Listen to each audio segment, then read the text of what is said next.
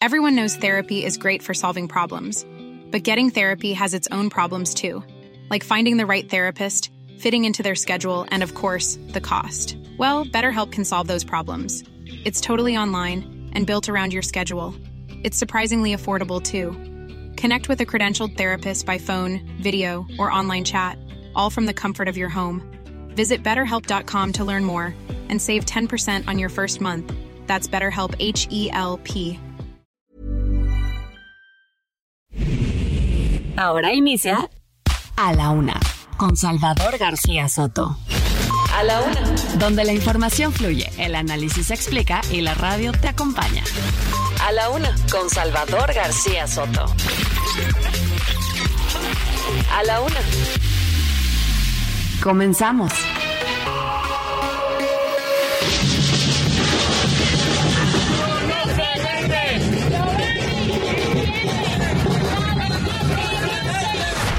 Condenamos el gobierno asesino e ilegítimo. Un gobierno que mata a su propio pueblo. ¡Maldita desgraciada violenta!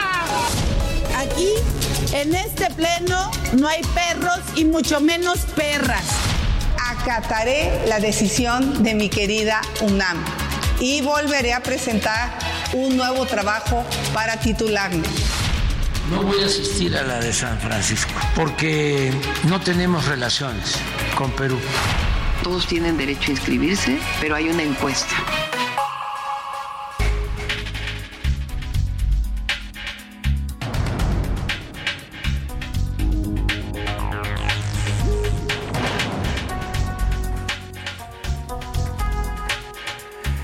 Ya es la la tarde en punto en el centro de la República y los saludamos con mucho gusto. Estamos iniciando a esta hora del mediodía a la una, este espacio informativo que hacemos para usted todos los días a esta misma hora del día, cuando el reloj marca ya la una de la tarde con un minuto. Estamos listos, listos, preparados y de muy buen ánimo para llevarle la mejor información, el mejor análisis en la radio, para informarle, para entretenerle y también para acompañarle justo en este momento de su día, en este jueves 21 de octubre. Un jueves soleado en la capital de la República, 24 grados centígrados, no se ven nublados, esperemos que hoy se mantenga así el día para disfrutarlo. Y bueno, yo le doy, doy la más cordial bienvenida a nombre de todo este equipo que me acompaña de profesionales de la información, del periodismo, de la producción radiofónica.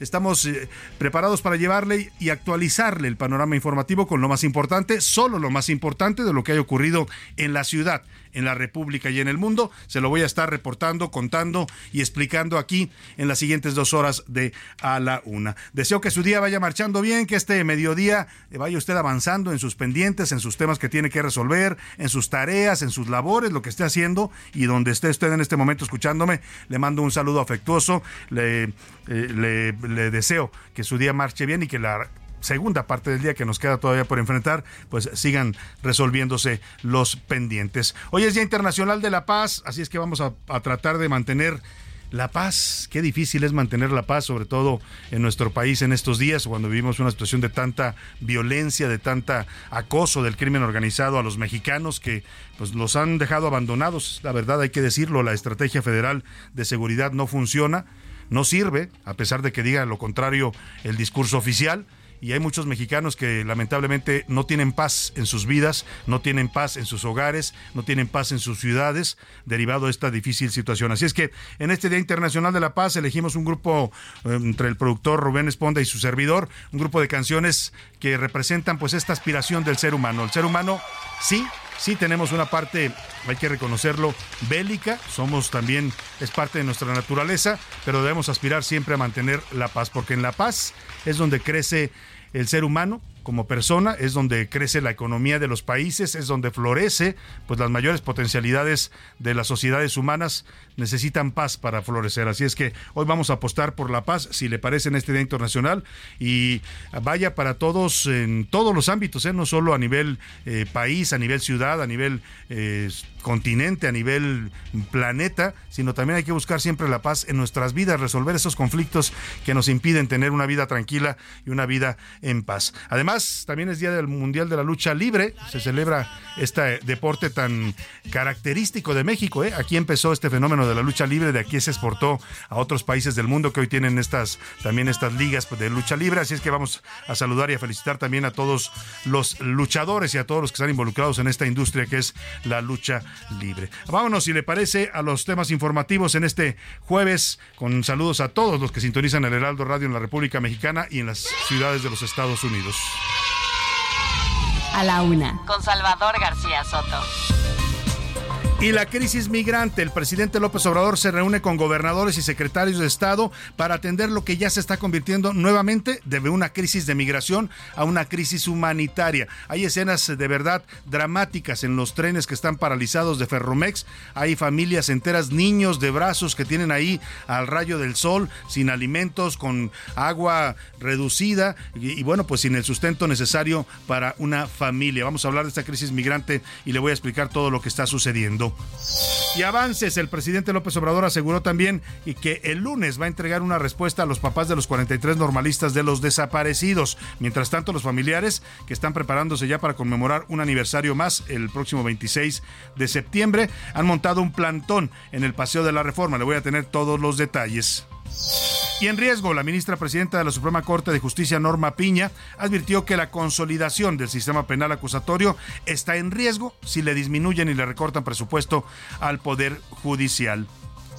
En la segunda hora de la una le voy a contar sobre los daños ecológicos que está viviendo México. En 200 años, la biodiversidad de nuestro país, que es una de las más importantes del mundo, ha disminuido en gran medida debido a la acción y a las obras del ser humano. Especialistas están alertando sobre el aumento de enfermedades mentales derivadas también del cambio climático. En los deportes, por fin emprendió el vuelo. Las Águilas del la América tomaron el primer lugar de la tabla general en la Liga MX al vencer al Querétaro en un juego pendiente de la jornada 2. Además, de bote en bote, ya le platicaba, hoy 21 de septiembre se conmemora el Día Nacional de la Lucha Libre. Vamos a revisar las figuras de los encordados en 90 años de historia y Oscar Mota, nuestro eh, especialista en deportes, además es también especialista y apasionado de la lucha libre, así es que vamos a celebrar esta fecha como se merece. Y en el entretenimiento, Nayar Rega nos trae las últimas noticias del mundo del espectáculo. Nos va a hablar de temas interesantes sobre todo este ambiente del entretenimiento. Tenemos mucha información que compartirle, muchas noticias importantes y en un momento más le voy a dar las noticias que usted debe escuchar hoy y debe enterarse para estar informado. Estas son las de cajón en A la Una. Ya le platicaba, México vuelve a vivir de nueva cuenta una crisis de migración derivado de estas olas de migrantes que están llegando de Centro y Sudamérica. Hace unos minutos el gobierno federal ha comenzado una reunión de emergencia. Está reunido el presidente López Obrador en Palacio Nacional con gobernadores de varios estados del país, así como integrantes de su gabinete para abordar este fenómeno del arribo multitudinario de migrantes que tienen en estos momentos paralizados los trenes nacionales. Hay una situación delicada, le decía, Ferromex decidió suspender su servicio de transportación de carga por las vías ferroviarias derivado pues de que los migrantes han tomado literalmente los trenes, están subiéndose a los vagones, no se van a bajar de ahí, quieren que los trasladen hacia la frontera norte y esto pues ha evitado el traslado de mercancías, de productos importantes que tienen que ser llevados hacia la frontera de nuestro país, mucha mercancía que pasa de exportación a los Estados Unidos, otros son insumos para la fabricación de distintos productos. El tema es que pues esta paralización del sistema ferroviario mexicano derivado de la crisis migrante está causando pérdidas millonarias. Ayer le decía, se estima en 40 millones de pesos diarios que se están perdiendo por la no movilización o la detención de estos sistemas de carga a través de las vías ferroviarias. Están asistiendo en este momento al encuentro con el presidente, 22 gobernadores, bueno, 23 en total. Antes en la mañanera el presidente López Obrador reclamó a Estados Unidos y a la ONU por qué no promueven, les dijo, soluciones para enfrentar el problema migratorio. Pues sí, pero lástima que el problema está aquí, en nuestro territorio. Los, ellos quieren llegar a Estados Unidos, pero necesariamente tienen que atravesar por México. El presidente pide que la solución venga desde Washington. Efectivamente, Salvador, y luego de que Ferromex decidiese cancelar temporalmente cerca de 60 rutas de... Hay un enfoque equivocado para enfrentar el fenómeno migratorio, que tiene que ver con las políticas que se han venido implantando y tiene mucha responsabilidad la ONU. Por eso yo no voy a la ONU, a las comparecencias anuales. ¿Qué hace la ONU en eso? Nada, porque no hay un solo plan para ayudar a los países con más pobreza. Bueno, pues ahí está lo que dice el presidente, que no hay planes para resolver la pobreza. El presidente me parece que ha perdido el foco de este fenómeno migratorio, porque no solo es la pobreza, ellos no huyen, muchos de estos migrantes que están llegando a México no huyen necesariamente ya de la pobreza, huyen de la violencia que hay en sus países, huyen de la represión política, muchos de ellos, del caos, cuando habla usted de los haitianos, están saliendo sí porque no hay empleo ni comida, pero también porque en este momento Haití está controlado por una serie de pandillas, pandillas armadas que han tomado el control del país. Lo mismo pasa en Honduras, lo mismo pasa en El Salvador. O sea, la problemática no solo es la pobreza, la problemática también es un tema de gobernabilidad en estos países. Tiene razón López Obrador en que los demás países deben contribuir. México es, pues digamos, en este sentido, el territorio de tránsito pero también México tiene que tener una política migratoria. O sea, el presidente no puede trasladar toda la responsabilidad a Washington. México tiene que tener una política migratoria. Se supone que somos un país soberano, como él lo repite constantemente, y entonces, ¿por qué no tenemos una política migratoria que funcione? ¿Por qué no controlan los accesos en la frontera sur? ¿Por qué no han invertido para hacer una frontera más segura? Bueno, pues todo eso, de todo eso se deslinda el presidente cuando dice, pues la culpa es de Washington. Vamos contigo, Iván Saldaña, que has estado siguiendo de cerca esta reunión de emergencia que se está llevando a cabo en Palacio Nacional por el tema migratorio con gobernadores estatales. Cuéntame, muy buenas tardes. Salvador, ¿cómo estás? Auditorio, muy buenas tardes. Sí, hace unos momentos terminó ya esta reunión que inició, vimos llegar a los gobernadores alrededor de las 11 de la mañana. Hace unos minutos salió entre varios de los gobernadores, hay que destacar, de Morena y afines también al gobierno federal eh, de los partidos aliados. estuvieron también Martí Batres, quien eh, en unas breves declaraciones eh, comentó que de los temas que trataron con el presidente fue este tema, el tema de migración, el tema de programas sociales, pero hizo énfasis también en el tema de búsqueda de desaparecidos de personas. De hecho, informó que se tomó el acuerdo de que se va a replicar el modelo de búsqueda de personas que se aplica en la Ciudad de México en otros estados. Y esto hay que recordarlo, eh, Salvador, es en el marco también de pues el censo nacional que está llevando a cabo el gobierno federal con los servidores de la nación para dar, pues dice el presidente, actualizar la cifra de personas desaparecidas, ya que dice que pues se han ya encontrado a muchas personas pero esto no se ha actualizado en el padrón de desaparecidos. Parte de lo que comentó eh, Martí Batres, también Alfonso Durazo, quien él también eh, dijo eh, que estarían replicando este modelo, igual que Américo Villarreal en unas breves declaraciones que dieron hace unos momentos a la prensa. Todavía están saliendo los gobernadores, la mayoría ya se retiró de aquí, de las instalaciones de, de, Palacio Nacional. Bueno, pues estaremos atentos por lo que nos dices, no solo fue el tema migratorio, sino también este asunto de los desaparecidos, que me da la impresión de que más que pretender resolver el problema o enfrentarlo o apoyar a las familias de desaparecidos, el presidente está preocupado porque las cifras, dice él, no son las reales. Bueno, mire, no es un tema de números. O sea, el presidente ha dicho que no son 120 mil, como decía la anterior eh, comisionada de búsqueda de personas, Carla Quintanilla, que terminó renunciando. Ok, pueden ser 90 mil si él quiere, pero ¿eso lo hace menos grave el problema?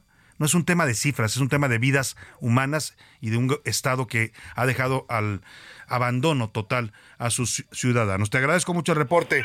Eh, estoy muy pendiente contigo eh, ahí en lo que pasa en Palacio Nacional. Eh, Iván Saldaña, buenas tardes. Estamos muy pendientes, Salvador. Muchas gracias. Y bueno, ya le platicaba, pues en este tema tiene complicaciones y tiene costos. No solo es la tragedia que representa para todos estos migrantes que están varados en el territorio mexicano, la problemática que representa para el país, para distintas ciudades. Hay mucha gente, hay muchos mexicanos. Y mira, este fenómeno como siempre en todos los países, desata todo tipo de reacciones. Yo veo en los videos mexicanos que van a ayudar a los migrantes, que les llevan agua, que los apoyan, que tratan de ayudar a, a los que llevan niños, pero también veo otros que empiezan a manejar un discurso xenofóbico, ¿no? Cierren las fronteras, no los dejen pasar, devuélvanlos a su país, que se queden allá, que no vengan para acá. Bueno, eh, si, si algún país no tiene autoridad moral para cuestionar a los migrantes, para atacarlos, somos nosotros en México. Nosotros hemos vivido, vivimos hoy todavía de la migración. Las remesas que tanto celebra López Obrador como si fuera un logro de su gobierno no son otra cosa que dinero que mandan mexicanos de Estados Unidos para mantener a familias acá. Sin ese dinero, sin ese ingreso, México tendría una situación económica caótica en muchos estados de la República. Pero bueno, ahí está el tema. Vamos a los costos de esta situación y de esta problemática. No solo es el lado humano, sino también el lado económico que ya empieza a pesar. La Canacintra, la Cámara Nacional de la Industria de la Transformación, está alertando de una pérdida de hasta 10 millones de pesos. Vamos hasta Chihuahua con nuestro corresponsal Federico Guevara que nos cuente cómo está la situación en este estado. Están paralizados varios de las rutas de tren que quieren o pretendían llegar a la frontera Federico, te saludo allá en Chihuahua. Buenas tardes. Efectivamente, Salvador, y luego de que Ferromex decidiese cancelar temporalmente cerca de 60 rutas de transporte de carga a causa del problema de migración con destino de aquellos migrantes que van con destino final a los estados fronterizos, la Cámara Nacional de la Industria y la Transformación Canancintra denunció que las afectaciones por esta medida se basan principalmente al incremento de migrantes en este trayecto, a la falla en la aduana mexicana y al Instituto Nacional de Migración. De acuerdo a este organismo empresarial, se estiman que las afectaciones por esta medida serán de alrededor de 500 millones de dólares, de acuerdo con Torsa Layandía, vicepresidente nacional de maquiladoras y franjas fronterizas, quien comentó que están técnicamente varados, frenados, más de 500 millones de dólares en exportaciones, eh, sobre todo en la frontera de Ciudad Juárez con El Paso, Texas. Aunado a esto, el representante del sector privado explicó que Estados Unidos cerró el lunes pasado uno de los tres cruces de carga comercial para destinar su personal a procesar eh, migrantes cuya llegada se ha multiplicado en los últimos días. El problema de no contar con las rutas de transporte liberadas se podría agravar al momento en que la industria o la huelga que se da en la industria automotriz concluya en los Estados Unidos, ya que un gran porcentaje de esta carga está dirigida a la industria ensambladora. Así la situación, Salvador. Buenas tardes. Muy buenas tardes y gracias por tu reporte, Federico. Vaya situación la que se está viviendo allá en Chihuahua, como también en otros estados de la República, con esta paralización del sistema de trenes de Ferromex. Y hace unas em, horas, esa es la otra parte, ya le decía, hay el lado humano, el lado económico y el lado también de la violencia. Los migrantes terminan en muchos casos en México siendo objeto de, cuando no es el abuso o la corrupción de los, de los agentes del Instituto Nacional de Migración que ellos mismos denuncian, es el crimen organizado. Y cuando no es eso, pues a veces en su intento por cruzar a Estados Unidos terminan muriendo de hambre, de sed en los desiertos, en los parajes en donde intentan cruzar de manera ilegal. Hace unas horas localizaron cuatro cuerpos en el kilómetro 13 de la carretera de Cuota Tecate-Tijuana, en Baja California. Se cree que se trata de migrantes porque es una ruta que ellos utilizan para tratar de cruzar ilegalmente a los Estados Unidos. No hay vigilancia en la zona y bueno, pues están las autoridades reportando estos cuatro cuerpos ahí. Vamos con Ana Laura Wong justo allá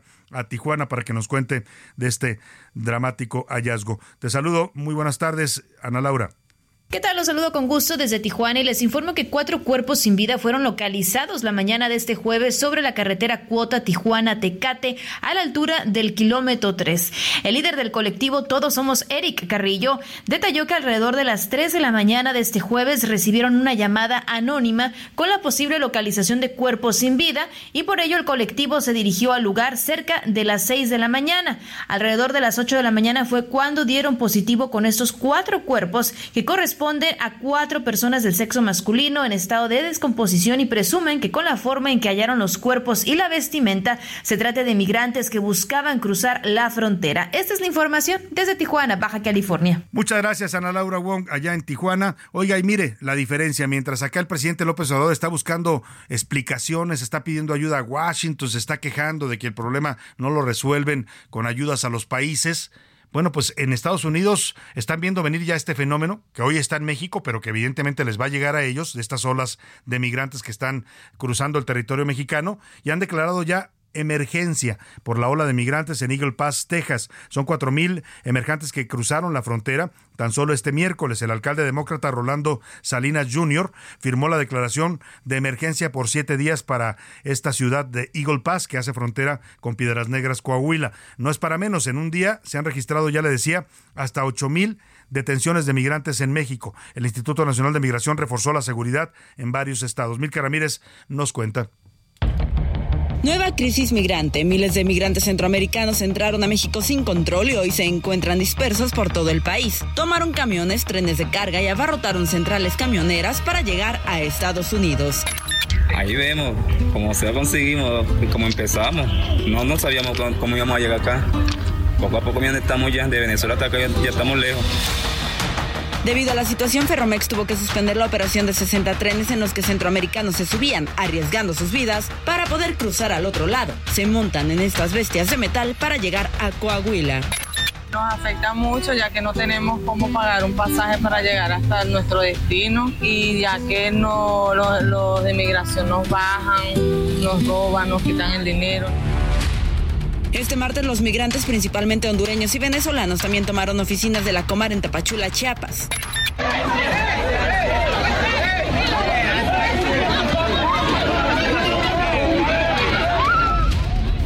Mientras que en Oaxaca se negaron a dejar los lugares donde estaban acampando para moverlos a los albergues.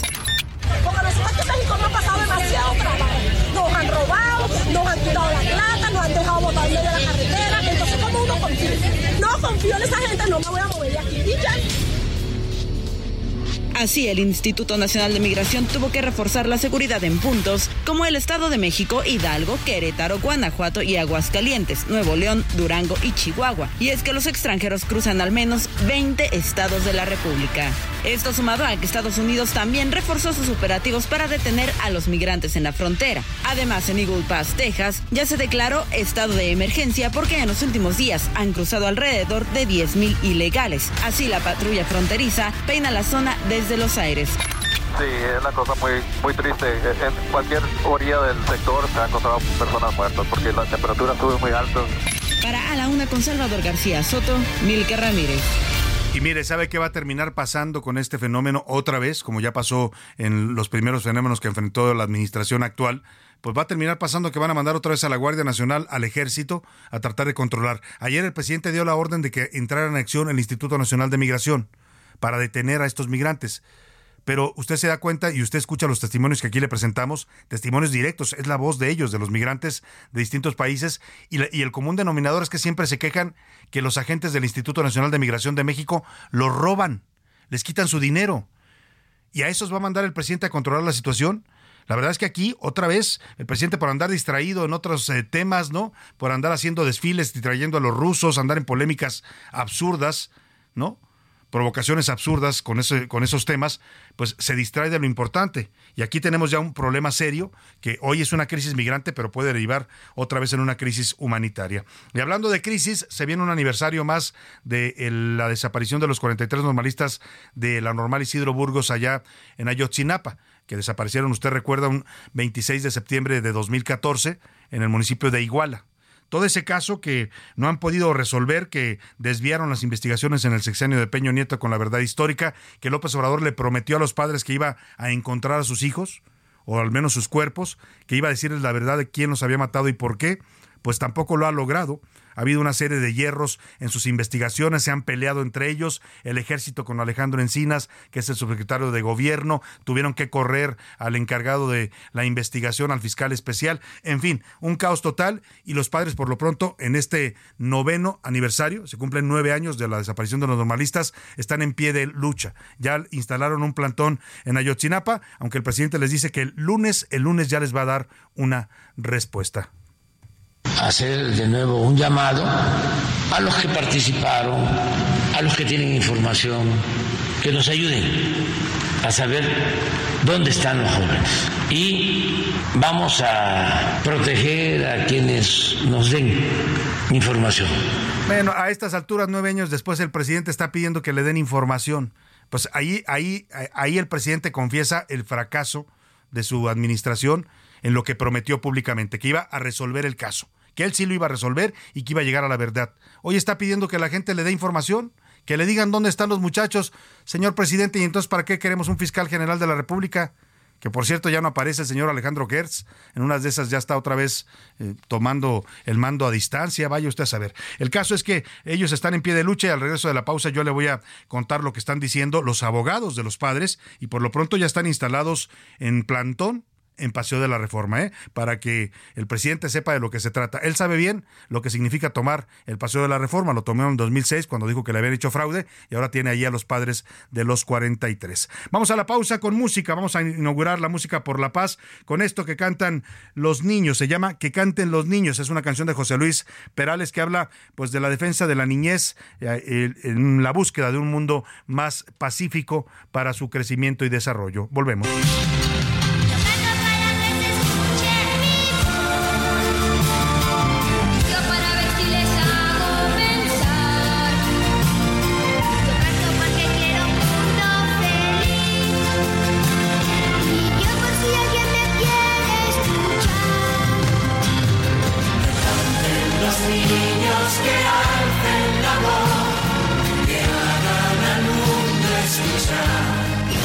No le cambies. Estás en A la Una con Salvador García Soto.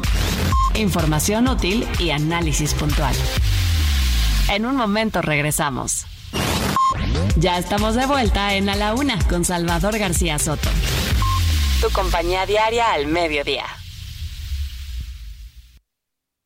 Con el fin de impulsar la formación técnica y profesional, la investigación científica, el arte y la cultura, la Universidad Autónoma de Nuevo León se constituyó en los años 1930 como el proyecto más importante del siglo XX en la región. Recibió el apoyo de personajes como Alfonso Reyes, Pedro de Alba, Héctor González y Francisco A. Cárdenas y se sumaron las emblemáticas facultades de Filosofía, Ciencias y Artes, Medicina, Derecho y Ciencias Sociales, Ingeniería y Química y Farmacia, así como la Escuela Normal para Maestros, la Escuela de Bachiller la Escuela Industrial y Preparatoria Técnica Álvaro Obregón, la Escuela de Enfermería, la Escuela de Obstetricia y la Escuela Industrial Femenil Pablo Olivas. La rima de Valdés. ¿O de Valdés la rima? Mancera, te la volaste. Qué rebelde se te ve. Eres fan de RBD. Bien se ve que los bailaste. Por eso nos anunciaste que les harás homenaje pero a mí no me haces guaje, no es por ellos, es por ti. Ahora quieres revivir el musical andamiaje. RBD en el Senado recibirán ese honor. Hágame usted favor, ¿quién es el descerebrado que tal oso ha creado? ¿Será playback o karaoke? Pero que el grupo no toque el micrófono para hablar, mucho menos para cantar porque no entiendo el enfoque. En la cámara Maussan con su par de muñequitos. Y al Senado estos monitos de rebelde, ahí te van. ¡Qué chaparritos están! Los que piensan que en polaca el paisano se me aplaca. Si les echas este albur, todo el noventas pop tour, el Senado sí retaca. La política y la fama siempre están relacionados. Senador, emocionado por un crush que no lo ama, seguro sueña en su cama con bailar coreografías de rebelde con bravía, aprendiéndose los pasos. En el pie se da un balazo. Mancera, qué tontería. En la sede de las Naciones Unidas, en Nueva York, se realiza una ceremonia anual en la que se toca la campana de la paz, un regalo de Japón a la ONU que simboliza la esperanza de un mundo sin guerras.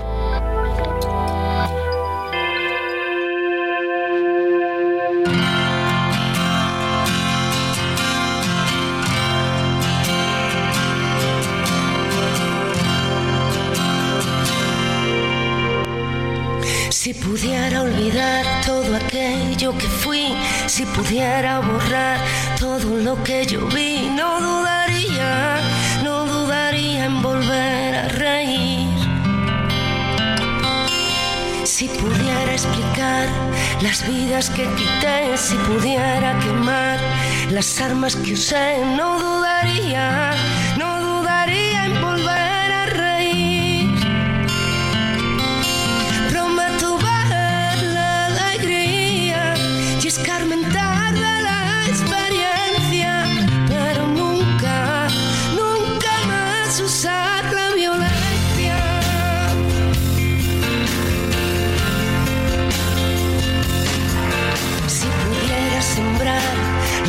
que arrasé, si pudiera devolver la paz que quité, no dudaría, no dudaría en volver a reír. Si pudiera olvidar aquel llanto que oí, si pudiera lograr apartarlo de mí, no dudaría,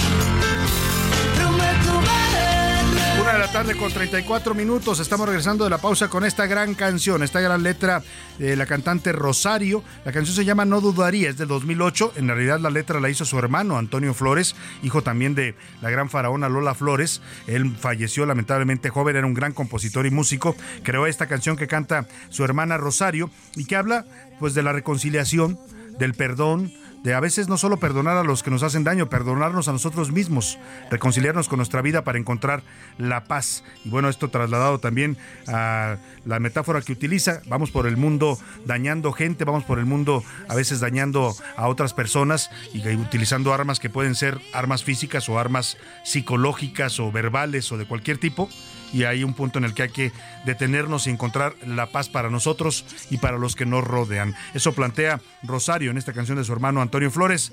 Vamos a escuchar un poco más en este Día Mundial de la Paz.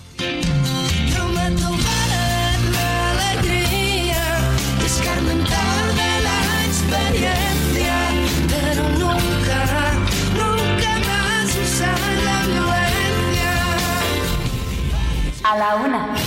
Con Salvador García Soto. El Ojo Público. En A la Una tenemos la visión de los temas que te interesan en voz de personajes de la academia, la política y la sociedad. Hoy escuchamos a Emilio Rabaza en La Cuerda del Ciudadano. El Ojo Público.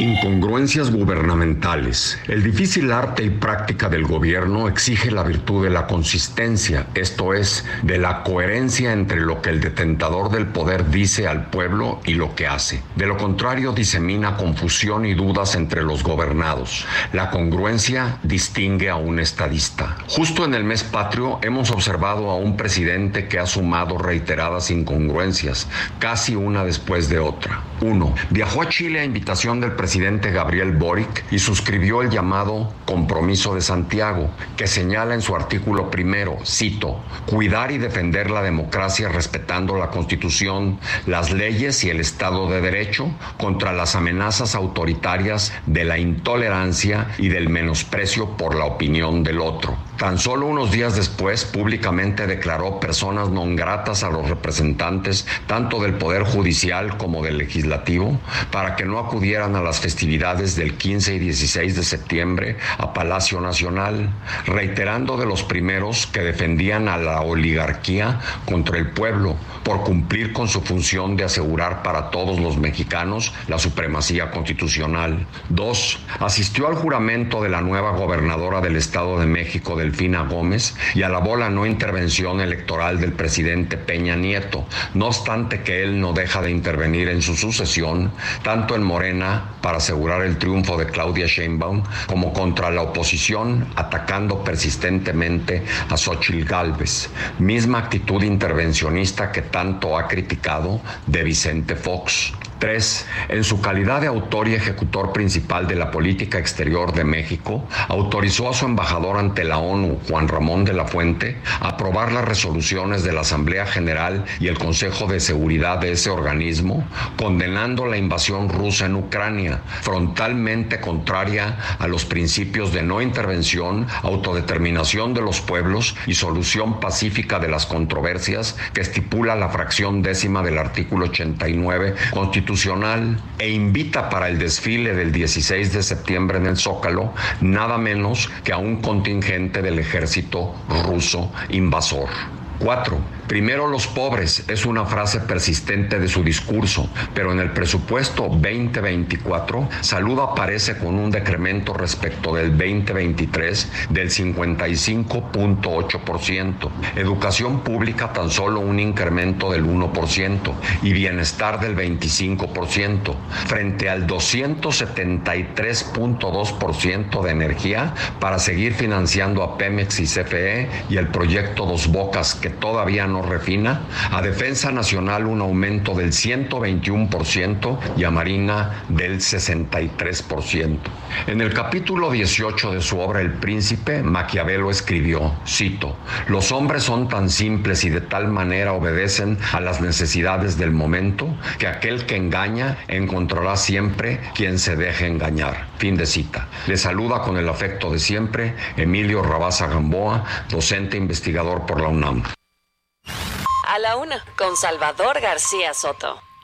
Una de la tarde, 39 minutos. Escuchaba atentamente, como siempre, a nuestro colaborador, el doctor Emilio Rabasa, que le mando un saludo con su reflexión sobre estas incongruencias que maneja el presidente López Obrador. Sus políticas, pues a veces tan difíciles de entender, ¿no? Políticas muy personales, muy en la lógica de lo que él cree, no necesariamente lo que están necesitando los mexicanos. Oiga, y también más adelante vamos a platicar de esto que comentaba el, señor Héctor Valdés en su rima de Valdés, eh, RBD querían que fuera al Senado este grupo juvenil que ahora está dando conciertos nuevamente. Eh, eh, más adelante lo vamos a, platicar porque varios senadores se vistieron de RBD pidiéndole a este grupo que fuera, por favor, a, dialogar con ellos al Senado.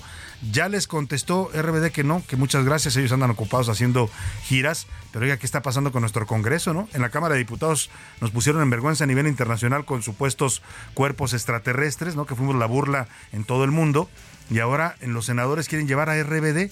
Hágame usted el favor, que se pongan a trabajar nuestros señores congresistas. Más adelante le platico esa historia. Por lo pronto, vamos a ir hasta el campo militar número uno, allá por los rumbos de Naucalpan, en el periférico norte, aquí en la Ciudad de México, porque han llegado hasta este lugar los padres de Ayotzinapa, acompañados de estudiantes también que van protestando por el próximo aniversario de la desaparición de estos 43 normalistas. El ambiente está tenso. Hace un año eh, literalmente penetraron al campo militar número uno, lograron entrar, se enfrentaron con las fuerzas federales Vamos a ver cómo en este momento cómo está el ambiente. Ahí se encuentra nuestro reportero Javier Ruiz. Y le pregunto, Javier, cuéntanos qué está pasando ahí en el campo militar número uno con los normalistas de Ayotzinapa. Buenas tardes.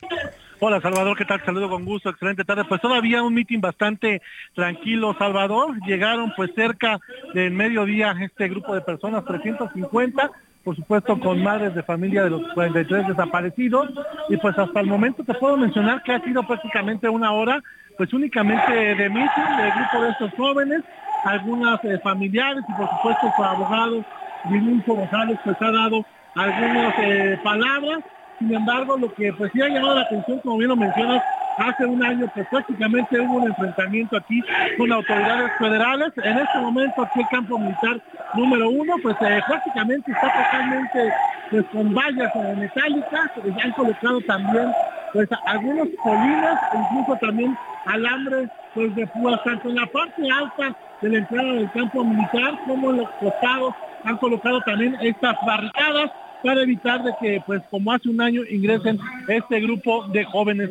Nos ha mencionado eh, justamente su, su, abogado que el día de ayer pues tuvieron un encuentro con el presidente. Sin embargo, aunque no lo quiso aceptar, pues no están eh, totalmente de acuerdo. Se les enseñaron algunas eh, pruebas, algunos mensajes, incluso algunas grabaciones de telefónicas donde pues había indicios de que 17 de estos jóvenes pues sí había eh, pues la información necesaria para saber dónde estaban. Sin embargo, pues no no, no se los dieron por su, en su totalidad y es por ello que pues el conflicto continúa, por supuesto los padres solicitando pues el apoyo y hasta el momento pues todavía las afueras tranquilo, aunque sí mencionaron que las autoridades probablemente esperen una manifestación un poco más violenta. seguro que sí, vamos a estar pendientes contigo Javier porque estamos eh, viendo imágenes, tú estás ahí presente y estás eh, palpando el ambiente, se ven tranquilos los jóvenes, pero hay muchos de estos jóvenes encapuchados y en cualquier momento puede estallar ahí algún problema porque vemos, ya lo decías tú, las autoridades están previendo con estas vallas, se pusieron alambres de púas detrás de las rejas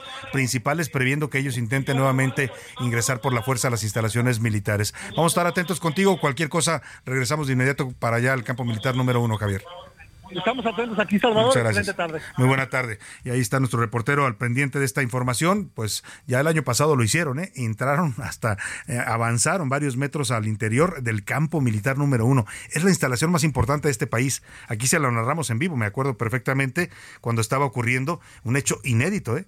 Que una manifestación eh, de protesta, como en este caso estos jóvenes normalistas que provienen de allá de Ayotzinapa, pues eh, hayan irrumpido en las instalaciones militares. El ambiente está tenso, eh, está tranquilo ahora, nos narra nuestro reportero, pero ahí están, ahí están los jóvenes como esperando alguna señal. Espero que no, no pase a mayores, no lo estoy invocando, pero bueno, estaremos pendientes para darle la información. Y ayer ya le contábamos, el presidente López Obrador se reunió precisamente tratando de evitar estas manifestaciones, esta, estos, estas protestas que ya están ocurriendo. Hay una marcha también en, en el centro histórico, está este plantón que pusieron ahí en el antimonumento que ellos tienen en el Paseo de la Reforma y Bucareli. Eh, en fin, el presidente pretendía evitar esto, pero lamentablemente los padres de los normalistas salieron ayer descontentos de la reunión. Su abogado, Vidulfo Rosales, dijo que hay documentos que faltan en la investigación y que el ejército se negó a entregar información relevante para saber dónde están algunos de los jóvenes normalistas desaparecidos. Esto es lo que dijo el abogado de los padres de Ayotzinapa, Vidulfo Rosales. Estamos interesados en que esa información faltante hoy en día se nos pueda entregar. Eh, entonces el presidente lo que él refiere, porque nos refirió a la reunión, que ya se entregó toda la información. Nosotros lo que le estamos diciendo es que no, que hay información faltante. Bueno, pues ahí está, es lo que dicen ellos, que hay información faltante. Y bueno, también los padres de los normalistas hablaron. Melitón Ortega, que es padre de uno de los desaparecidos, dijo que hoy ya empezaron sus movilizaciones y ya estamos viendo que sí, y que no van a parar, que están dispuestos a llegar hasta el último rincón, así lo dijo, para que se haga justicia. Queremos decirle que nuestro movimiento, el movimiento de los padres madres de los estudiantes, es un movimiento pacífico. Lo único que queremos es saber la verdad y que toda la información que tenga que aportar las instituciones, pues que ayude a contribuir a esclarecer el tema de los desaparecidos, de los 43. Pues de aquí vamos a tomar la ruta para llegar al lugar donde ya tenemos indicado, ¿verdad? a través de un cartel que nosotros hemos publicado y vamos a dar a conocer también que donde nosotros vemos, ¿verdad? Los obstáculos que se han mostrado ahí. Oiga, y en este ambiente exacerbado que vive el país en términos de violencia, no se puede negar que somos un país que está ubicado ya entre los países más violentos del mundo a partir de las cifras oficiales de asesinatos dolosos. Pues eh, esta violencia, lo hemos visto, lamentablemente va permeando en todos los niveles. ¿eh? Nos hemos escandalizado con casos de jovencitos que son secuestrados y desaparecidos por el crimen organizado, de los, hablo de los jóvenes de Lagos de Moreno, Jalisco, de estos jóvenes que golpean a otro joven tirado en el piso y lo patean hasta dejarlo inconsciente y lo mandan al hospital, de este feminicidio tan doloroso de Ana María Serrano, la hija de nuestra colaboradora Jimena Céspedes, que es asesinada por su exnovio, simplemente porque lo rechazó, 18 años ambos, estudiantes ambos, y la mató. Y, esa violencia eh, tan permea en todos los niveles de nuestra vida y nos está asfixiando, que en la Cámara de Diputados también, en lo que es eh, normal en una Cámara que haya debate parlamentario, que discutan eh, ideas, que se enfrenten y que digan tú estás mal por estos datos, la realidad del país no es esta, es esta. Eso es normal. Que haya gritos, incluso algunos empujones y jaloneos, pero cuando esto pasa de nivel y llega la violencia verbal, y usted va a escuchar lo que pasó ayer en la Cámara de Diputados. Aquí le estuve narrando la sesión de debate del presupuesto 2024, donde estaba presente el secretario de Hacienda, Rogelio Ramírez de la O. Bueno, pues terminó en un pleito, perdóneme, pero de verdulería. Las diputadas de Morena, un grupito de diputadas encabezadas por eh, María Clemente, que es diputada transgénero, por Marisol Gacé, a quien estimo mucho, que es, fuimos compañeros en, radio mucho tiempo en el hueso, también estaba ahí, varias diputadas se enfrentaron a las del PAN. Y en el enfrentamiento, pues se dicen cosas muy fuertes. Usted lo ve ahí, lo va a oír. Naca, eres una sirvienta. Entre mujeres se dicen eso, ¿eh? Amarren a sus perras, le grita a la diputada María Clemente a los panistas. Eh, bueno, en fin, no sé. Eh, hubo manotazos, hubo jaloneos. Hay amenazas ya incluso de denuncias eh, civiles por estas agresiones. Vamos a escuchar la crónica que nos preparó nuestra reportera Elia Castillo de este nivel de violencia verbal que también sube en la Cámara de Diputados y diputados estamos en el análisis del informe del señor presidente. Es un ejercicio republicano. Diputados de Morena y de la oposición protagonizaron este miércoles un choque verbal, además de intercambiar manotazos y jaloneos, durante la comparecencia del secretario de Hacienda, Rogelio Ramírez de la O, en el Palacio Legislativo de San Lázaro. Aunque la presentación del funcionario había transcurrido sin sobresaltos durante más de cuatro horas, los legisladores priistas llevaron a la tribuna pancartas para cuestionar los recortes presupuestales al campo y a la construcción de carreteras, lo que generó gritos de los morenistas. Legisladores de la mayoría parlamentaria de Morena, algunos con máscaras de los expresidentes Carlos Salinas de Gortari y Vicente Fox, se acercaron a pie de tribuna y encararon a diputados del PAN, PRI y PRD que a su vez portaban carteles en los que se descalificaba la política sendaria del gobierno federal y de apoyo a Xochitl Gálvez, la virtual candidata presidencial del Frente Amplio por México.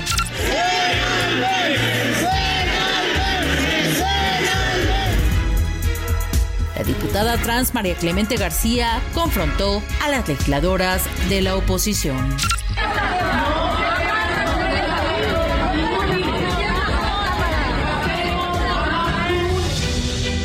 Simultáneamente, la diputada panista Rocío González caminaba frente a la tribuna con una pancarta en la que se leía la frase México merece más, Xochitl y desde atrás la morenista Marisol García intentó arrebatarle el cartel. La panista María Teresa Castel intervino en defensa de su correligionaria y alcanzó a lanzar un manotazo a la morenista. Para entonces, María Clemente García intentaba alcanzar a la legisladora del PAN y del PRI, aunque sin poder rebasar a la perredista Edna Díaz, quien logró contenerla.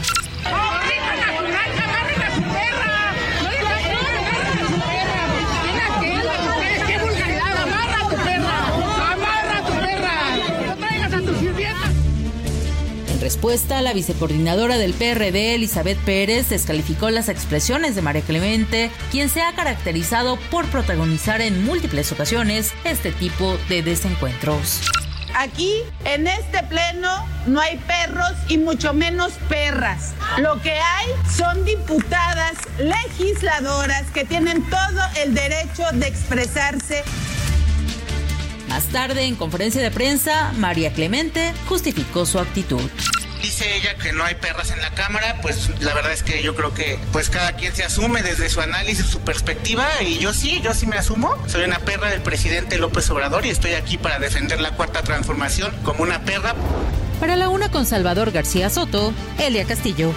Pues ya lo escuchó usted, no hay mucho que comentar, usted escuchó los audios, lo que dice esta diputada María Clemente, que con todo respeto se ha convertido en una mujer bastante agresiva en la Cámara de Diputados. Esto de hablar de perras, de sirvientas, de nacas, de, o sea, ¿de qué se trata? Oiga, eso es violencia política de género, ¿eh? Perdón. Aunque ella se asume como mujer, pues está atacando a otras mujeres. La violencia política de género no solo se da de hombres a mujeres, si bien es la más común también ocurre de mujeres hacia mujeres. Y a esta señora alguien le tiene que poner un alto. Será muy diputada, pero tampoco tiene el derecho de andar ofendiendo. Y esto que dice que es la perra de López Obrador, bueno, lo dijo ella.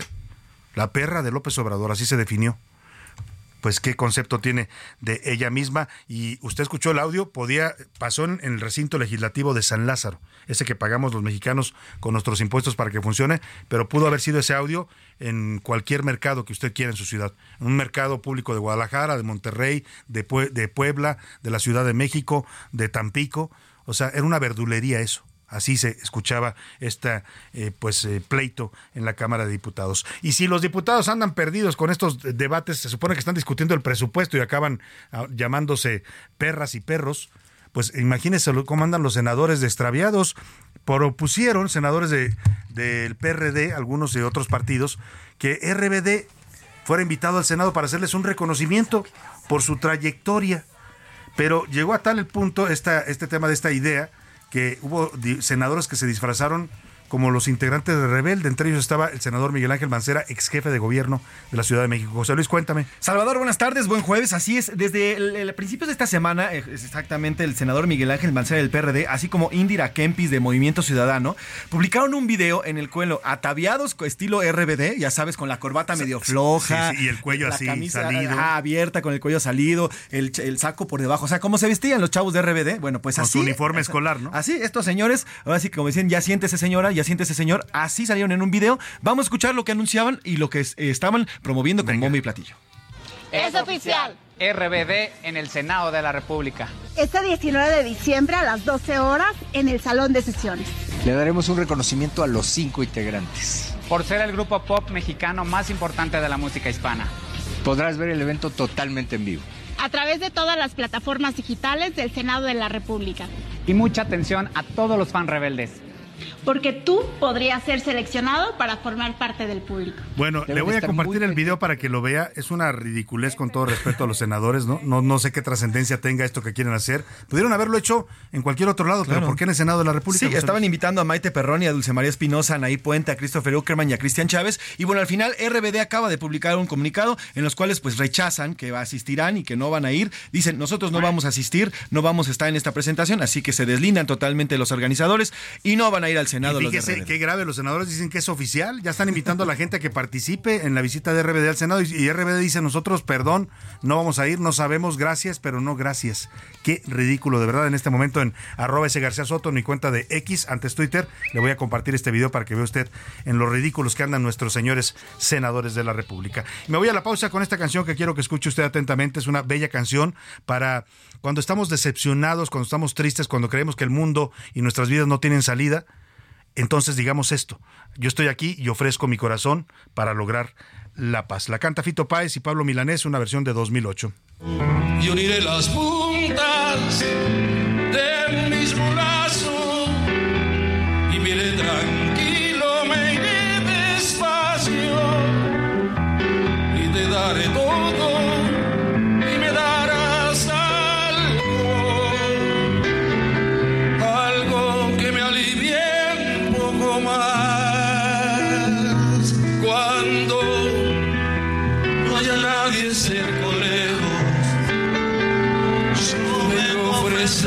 mi corazón.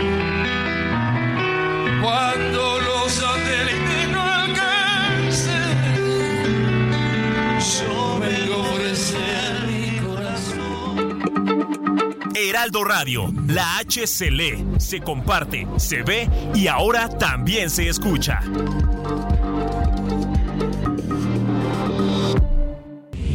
Ya inicia la segunda hora de A la Una con Salvador García Soto. A la una. Donde la información fluye, el análisis se explica y la radio te acompaña. A la una con Salvador García Soto. A la una. Comenzamos.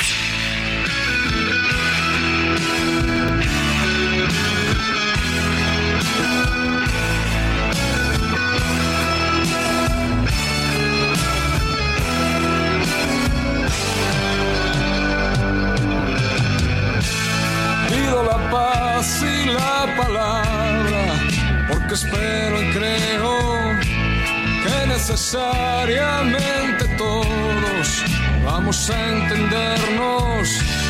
Quiero la paz ahora y la palabra luego para abarcar el horizonte y el futuro entero.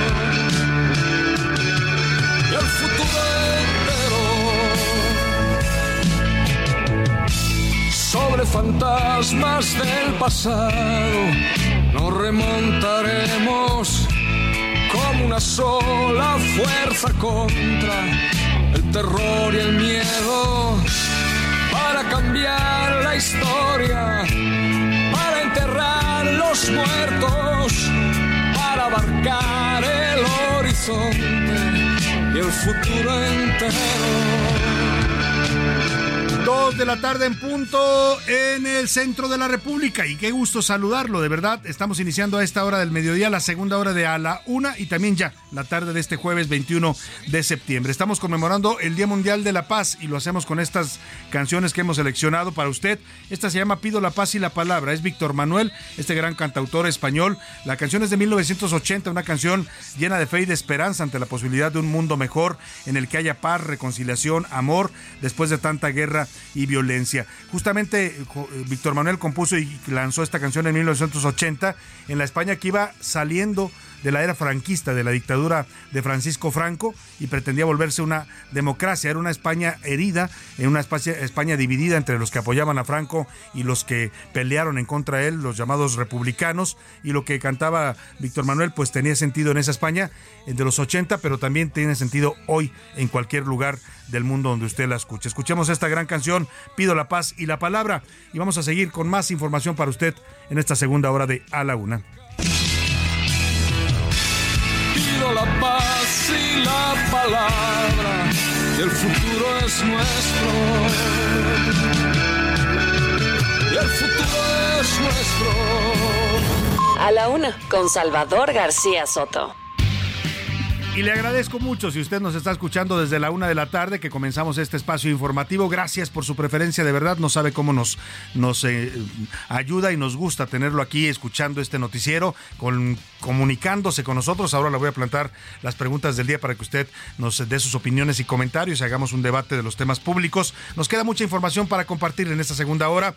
Agradezco también a la gente que se va recién sumando a la transmisión, que nos está sintonizando, a los que van en el tráfico de su ciudad, a los que nos escuchan desde su oficina ahí con los audífonos puestos, a los que están en casita preparando los alimentos porque ya viene la hora de la comida, ya me llegó hasta acá el olor de lo que está usted mm, cocinando en este mediodía. En fin, a todos, a todos los que escuchan a la una, de verdad, gracias. Le tenemos todavía una hora llena de información, temas, análisis, comentarios, entrevistas, todo lo que sabe que día a día nos esforzamos por prepararle para que usted se informe bien y también pase un buen rato en estas dos horas en las que estamos a su lado. Vamos a la información que le voy a tener esta segunda hora en Tamaulipas.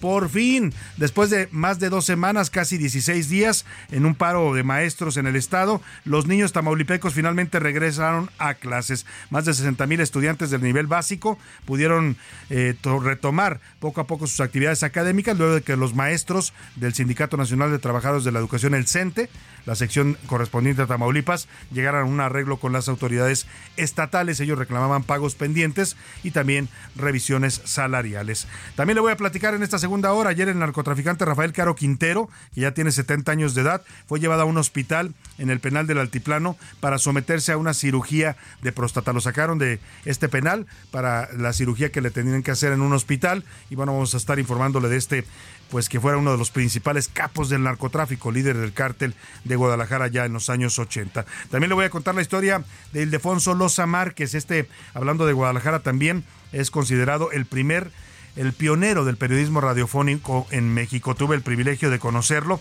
Es un, era un señor, murió a la edad de 92 años allá en Guadalajara. Él fue el primer de los primeros reporteros en México que decidieron salir a la calle con una grabadora. ¿No cree usted que era grabadoras de estas que usamos hoy o los celulares pequeños? Era una grabadora de esas de carrete literalmente la sacó de una cabina, se la llevó a la calle y comenzó a entrevistar a gente de, la calle, a políticos y empezó a hacer lo que hoy conocemos como el periodismo radiofónico. Uno de los pioneros en México falleció allá en Guadalajara, don Alfonso, perdóname, Ildefonso Loza Márquez y vamos a tener toda la historia de este gran personaje del periodismo tapatío. Algunos lo consideraban heredero de bueno, hasta del Despertador de América, aquel gran periódico que fundó don Miguel Hidalgo y Costilla cuando el movimiento independentista llegó hasta lo que hoy es la ciudad de Guadalajara. Murió este sábado a los 92 años y le voy a tener toda la información. Mire, le tocó reportar a don, Ildefonso desde la llegada como de seis o siete papas, era especialista en esos temas del Vaticano, reportaba también, la, reportó la muerte en vivo de Pedro Infante en la radio, bueno, narraba partidos de las Chivas, en fin, era todo, todo un, eh, hombre de radio y periodista, este gran tapatío. Vamos a hablar de él más adelante. Y también en 200 años le voy a contar una historia una tragedia que México está viviendo en materia ambiental. Ayer, expertos de la Comisión Nacional de Biodiversidad, la CONAVIO, se reunieron para hacer un balance de todo lo que ha perdido México en su diversidad en las selvas. Escuché a don José Sarucán, que es el presidente de esta comisión, ex rector de la UNAM, decir que había estados como Veracruz y Yucatán que han perdido gran parte de su biodiversidad decía, y lo va a escuchar usted en este reportaje que le preparamos, que Veracruz solía ser llamado el Estado Verde. Hoy lo único que queda, dice, son campos para pastar el ganado. Han destrozado las selvas y los hábitats veracruzanos. Voy a comentarle de este tema también. Y Oscar Mota tendrá los deportes con todos los temas importantes, Día Mundial de la Lucha Libre, el América llega al primer lugar de la tabla, en fin, Anaya Rega también nos tendrá sus noticias del espectáculo, mucho todavía para compartir en esta segunda hora de A la Una. Vámonos directo con más temas informativos. A la Una, con Salvador García Soto. Oiga, y esta, este tema que le comentaba, eh, hay una tragedia en este país. México es considerado uno de los países con mayor biodiversidad en el mundo. ¿Qué significa esto? Que tenemos especies endémicas únicas en el planeta, aquí en el país, de árboles, de plantas, de vegetación, de animales.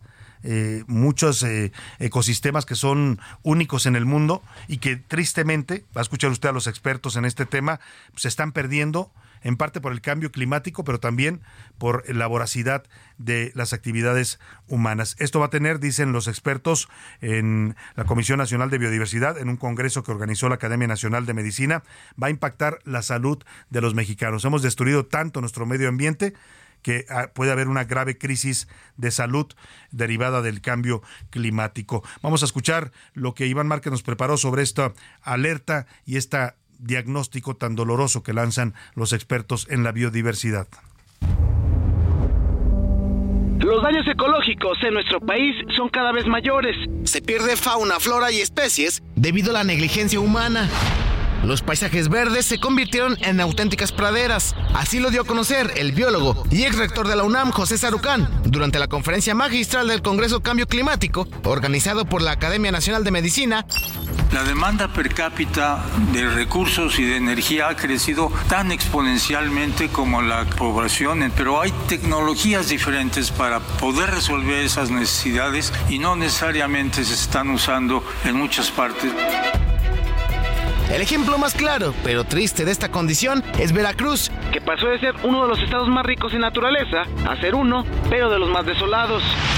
Veracruz, que era el tercer estado más rico en diversidad biológica, el primero es Oaxaca, el segundo es Chiapas y el tercero era Veracruz, ya no tiene más del 2% de sus selvas. En 1800 nuestro país lucía de un verde intenso en los extremos, pero ahora, tras 200 años, prácticamente desaparecieron, lo que impacta directamente en la fauna. Cuando hay pérdida de biodiversidad, es decir, deforestación, también tenemos defaunación, porque todos los animales que vienen ahí, empezando por los depredadores tope, no tienen espacio suficiente para poder vivir, o se van o se mueren. También Sarucán enfatizó en el dióxido de carbono, el cual ha ido creciendo de manera exponencial. Se produce cada, cada año de CO2 sigue creciendo, cada año es mayor que el año anterior, eso no ha cambiado. Quien también participó es el ex representante ante Naciones Unidas de México, Juan Ramón de la Fuente, quien alertó sobre las consecuencias del cambio climático. Tasas significativamente más altas de ansiedad y estrés postraumático en las poblaciones que están más afectadas al cambio climático. Ojo, porque el cambio climático puede convertirse en uno de los factores de riesgo más importantes para la salud mental en las próximas décadas. Así, el cambio climático en México y el mundo habla el secretario general de la ONU, Antonio Guterres. La humanidad ha abierto las puertas del infierno. Para la una con Salvador García Soto, Iván Márquez. Pues ahí está, así hemos depredado, hemos eh, arrasado la biodiversidad en este país, lo dicen los expertos de la Comisión Nacional de Biodiversidad.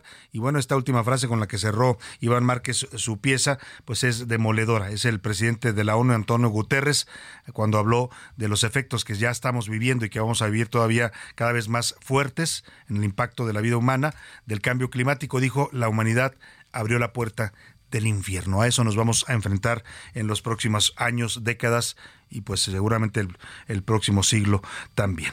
Oiga, y vamos a una historia un poco más amable. En Guadalajara, Jalisco, le platicaba, falleció este eh, lunes, el fin de semana, a los 92 años de edad, Ildefonso Loza Márquez, quien es considerado uno de los pioneros del periodismo radiofónico en México. En su larga trayectoria, don Ildefonso reportó desde la muerte de Pedro Infante, el 15 de abril de 1958, así como la elección de al menos seis papas. Estuvo asistiendo y informando para el público eh, tapatío del ascenso de Juan XXIII, de Pablo VI, de Juan Pablo I, de Juan Pablo II, de Benedicto XVI y hasta le tocó todavía la llegada del Papa Francisco. Él le decía el gran mérito que tuvo, además era un hombre de ser un periodista de amplia cultura, de conexión con la gente, de hablar de los temas que a la gente le importaban allá en Guadalajara, pues el gran mérito que tuvo es que se le ocurrió un día sacar una grabadora de carretes de estas enormes que había en una cabina de radio y dijo, ¿por qué la radio se tiene que hacer solamente desde una cabina aislada. ¿por qué no podemos salir a la calle a escuchar la voz de la gente? Y fue lo que hizo y a partir de ahí pues promovió esto que hoy se llama el periodismo radiofónico. Adriana Luna, nuestra corresponsal allá en Guadalajara, nos cuenta la historia de este gran tapatío, periodista y pionero del periodismo radiofónico. Ildefonso Loza Márquez García de Quevedo, en 1957 fue el primer reportero mexicano que salió a las calles con grabadora, en ese entonces de carrete abierto, para entrevistar a gobernantes, artistas y deportistas para su programa de noticias Gaceta del Aire, que se transmitía en Guadalajara. El 15 de abril de 1958 fue el primero en informar la muerte del popular cantante Pedro Infante. Amorcito corazón, yo tengo tentación de un beso. Ese mismo año desde Roma narró la imposición del capelo cardenalicio al primer mexicano, José Garidi Rivera. Fue el único periodista en transmitir para nuestro país desde el Vaticano las elecciones de los papas Juan XXIII, Pablo VI, Juan Pablo I, Juan Pablo II, Benedicto XVI y el Papa Francisco. Tras una ardua investigación, la UNESCO lo reconoció como el pionero del periodismo radiofónico en Iberoamérica. Pues quiere decir que en los medios de comunicación, Guadalajara en particular, tiene un lugar muy especial en los medios de comunicación a nivel mundial. Los periodistas Jesús Parada Tobar y Moisés Mora subrayan. Yo lo recuerdo mucho en radio porque tenía una gran creatividad, independientemente de un manejo del idioma también privilegiado. Era un hombre que sabía respetar muchísimo a su auditorio en realidad, don Ildefonso es uno de los periodistas jaliscienses que más han honrado el histórico legado del despertador americano, siempre a través de su ejercicio trascendente, por supuesto, a nivel internacional. Su trayectoria fue en radio, televisión, prensa escrita e internet. Enseguida, Caravana Deportiva. Fue el creador de Caravana Deportiva, cápsulas que enlazaban simultáneamente a cadenas nacionales, vía satélite, con los resultados del deporte en México y el extranjero. Pablo Montoya recuerda. Y el tema era cómo poder dar la información, como él nos decía, al instante y con la emoción del momento. En tiempo real, sí, todo el tiempo. A veces era diferencia de segundos, pero era la información al instante con la emoción del momento, línea abierta con todos los escenarios deportivos y taurinos del mundo entero. El periodismo fue su pasión de vida, subraya su viuda, Olimpia Suco. Él amaba, yo creo que más el periodismo que hasta su propia familia. Él estuvo pues, con una enfermedad larga y desgastante. Él padecía precisamente de su memoria y nunca se le olvidó las cosas importantes que hizo. La verdad fue su pasión y su vida y se entregó por completo a ella. Aunque nació en San Luis Potosí, desde pequeño fue adoptado como tapatío cuando su padre fue asesinado durante la cristiada. Siempre defendió a Guadalajara, sostiene su hijo Ildefonso. Siempre dio su tiempo, sus letras, su vida por Guadalajara, queriendo lo mejor para las calles, para la gente, tratando de que entendieran que Guadalajara era como un paraíso. Ildefonso Loza Márquez este fin de semana murió a los 92 años de edad en Guadalajara. Sus cenizas hoy serán colocadas en un nicho del templo expiatorio. Ya descansa el padre del periodismo radiofónico. Yo uso mucho la palabra enamoramiento. Enamorados de la radio, la televisión, pero en el aspecto informativo. Desde Jalisco para Heraldo Radio, Adriana Luna.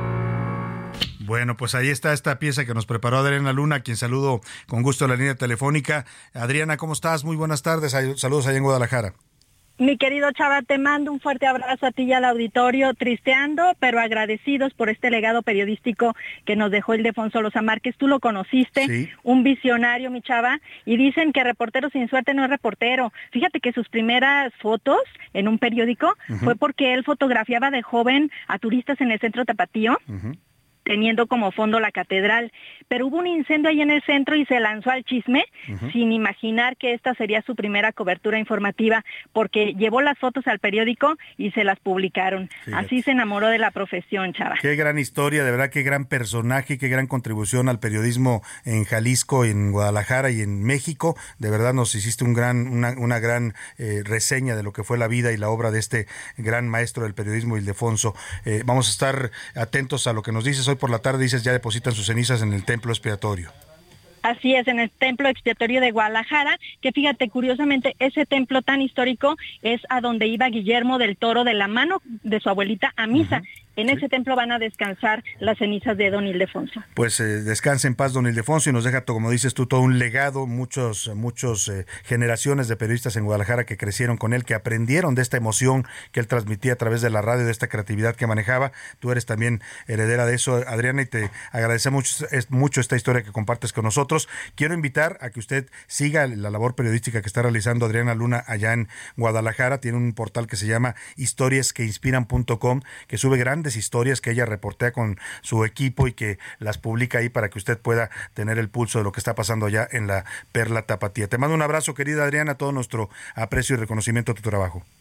Un fuerte abrazo, mi chava. Ya sabes que somos juntos amantes del periodismo. Sin duda alguna. Muchas gracias, Adriana Luna en Guadalajara. Y vamos a retomar rápidamente el tema migratorio. Hace rato le comentaba esta crisis, nueva crisis que está viviendo nuestro país por la llegada de caravanas migrantes que están intentando llegar a Estados Unidos, que ya han rebasado con mucho la capacidad de, al parecer, del gobierno mexicano. Están deteniendo en estos momentos el sistema ferroviario porque quieren ser trasladados arriba de los trenes. En fin, está la línea telefónica para para que nos dé su punto de vista sobre esto que está ocurriendo y qué salidas tiene México para esto es el doctor Tonatiu Guillén, ex titular del Instituto Nacional de Migración. Qué gusto saludarlo, doctor. Muy buenas tardes. ¿Qué tal, Salvador? Muy buenas tardes. Gracias por invitarme. Al contrario, siempre un placer conversar con usted. Eh, doctor, eh, eh, ¿qué, hacer ante esta crisis? Hoy el presidente parece que se siente rebasado porque dice que pues todo depende de que Washington haga algo y ayude a los países, pero yo me pregunto, ¿y entonces la política migratoria de México en dónde está? Creo que no está mal en hacer llamados internacionales, pero el punto es que eh, México tiene un amplio margen para tomar iniciativas, sobre todo de protección. Eh, primero, déjame comentar que tenemos números efectivamente muy altos, pero el año más eh, numeroso en movilidad fue el año 22 y es probable este año alcancemos esa, cifra o la superemos un poco. Pero lo, subrayo porque estamos en una coyuntura en números muy parecida a la que ya tuvimos. Y, y el otro asunto que hay que destacar es el perfil de las personas en movilidad. Se trata principalmente de solicitantes de refugio. E, este es un asunto que debe enfatizarse porque el, los determinantes de su movilidad son factores de fuerza, son personas que por distintas circunstancias se vieron obligadas a desplazarse de sus lugares de origen y en condiciones de, de gran vulnerabilidad, eh, de mucha precariedad en lo material. Y, y, y en ese sentido, desde esa perspectiva, México tiene un compromiso por lo por los convenios internacionales que tiene, por lo que establece la Constitución y la ley en, en la materia, tiene un compromiso de protección. Entonces sí debiéramos estar en la tarea de proteger y sobre todo de enfatizar que la institución que debe comandar la política de atención a estas personas es la Comar, no el INM, no la Guardia Nacional. Entonces, si le damos ese enfoque, eh, estaremos en, en otro tono y sobre todo enfatizando la importancia de proteger derechos y condiciones humanitarias básicas. Es entendible, doctor, eh, que, que esto es lo que estamos viendo son fenómenos extraordinarios. Usted dirigió el Instituto Nacional de Migración. El problema de la migración siempre ha existido en México, proveniente de Centro y Sudamérica, pero hoy estamos viendo fenómenos extraordinarios. A mí lo que me llama la atención es que en cinco años de esta administración, que además arranca con una caravana migrante, el presidente López Obrador, las primeras que intentan cruzar a Estados Unidos, no se haya hecho una estrategia eficaz. Hemos visto, como dice usted, de todo, desde el ejército y la Guardia Nacional persiguiendo y deteniendo migrantes, hasta un Instituto Nacional de Migración que está acusado de corrupción. Yo escucho testimonios de los eh, migrantes y todos dicen que quieren irse en tren porque los agentes de migración los detienen y los roban. Sí, aquí habría que, definir qué pretendemos de la política migratoria. si, si el objetivo es contención, freno, eh, pues es un objetivo perdido de entrada. Y, es lo que hemos estado haciendo por el alineamiento que hicimos con la política migratoria de Estados Unidos. y, y, y es que es mucho mayor los factores de fuerza que movilizan a las personas. Entonces la política migratoria es, eh, que debiéramos tener, reitero, es esta de protección y sobre todo avanzar a, una, a un reconocimiento muy explícito de que la problemática no la puede resolver un país por sí solo, ni, ni los de origen, ni los de tránsito, ni los de destino. Entonces necesitamos crear un nuevo marco regional, eh, por lo menos de América del Norte. Eh, he estado insistiendo en que necesitamos una especie de, de pacto de América del Norte en materia de, de refugio, migración y desarrollo. Y trazar ahora sí otra otras líneas que piensen más allá de contener y de expulsar, que es lo que hemos estado haciendo hasta ahora, y que demostradamente no funciona. Y sí viola derechos y sí lastima a personas. Claro. Entonces ese ese tono es el que debiéramos reconocer que no que, que no es la vía, ya ya creo que suficientes pruebas tenemos. Hay miles de muertes en este tramo que, que, comentas. El, el año pasado fue el más letal, sobre todo en la frontera México-Estados Unidos. Eh, y, y con ello lo que quiero decir es que no es un no es un asunto menor. Hay eh, hay literalmente eh, muchas vidas en juego y, y no podemos estar viendo simplemente cómo detener o cómo contener o cómo obstaculizar. Y por ello la importancia de dar un giro claro. en, en la en la atención pues ahí está la propuesta de un experto. Ojalá y en el gobierno federal atendieran este tipo de propuestas porque son de gente que ha manejado ya este problema y que pues plantea este, eh, este pacto de Norteamérica para manejar de manera ordenada la migración y el refugio en nuestros territorios. Doctor Tonatiuh Guillén, como siempre, un gusto contar con su análisis y su punto de vista en este espacio.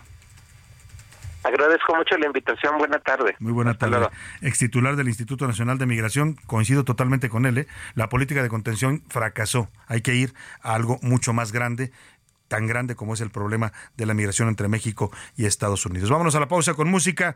Este es un clásico y se llama Solo le pido a Dios del gran León Gieco, argentino de 1978. Solo le pido a Dios que el dolor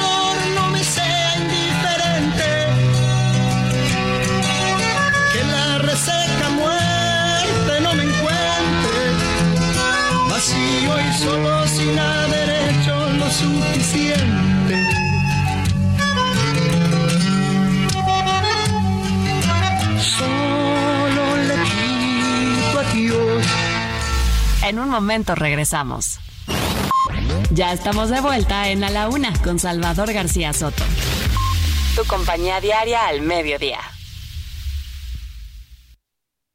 Con el fin de impulsar la formación técnica y profesional, la investigación científica, el arte y la cultura, la Universidad Autónoma de Nuevo León se constituyó en los años 1930 como el proyecto más importante del siglo XX en la región. Recibió el apoyo de personajes como Alfonso Reyes, Pedro de Alba, Héctor González y Francisco A. Cárdenas y se sumaron las emblemáticas facultades de Filosofía, Ciencias y Artes, Medicina, Derecho y Ciencias Sociales, Ingeniería y Química y Farmacia, así como la Escuela Normal para Maestros, la Escuela de Bachiller la Escuela Industrial y Preparatoria Técnica Álvaro Obregón, la Escuela de Enfermería, la Escuela de Obstetricia y la Escuela Industrial Femenil Pablo Olivas.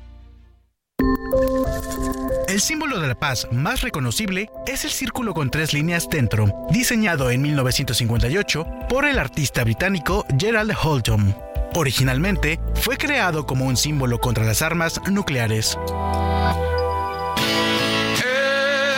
Escucha, canción de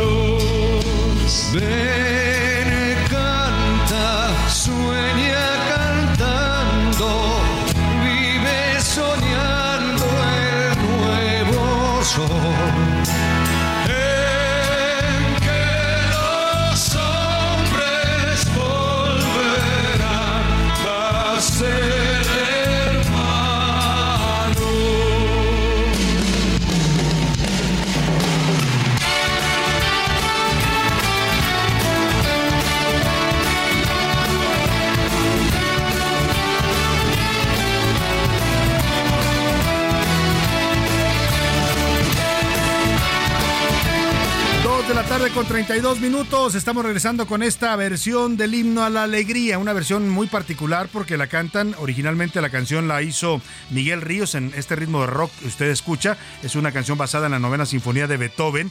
Beethoven adaptó la oda del poeta Friedrich Schiller, eh, creando esta maravilla. Es una de las grandes obras de la humanidad históricamente, así considerada la novena sinfonía de Beethoven.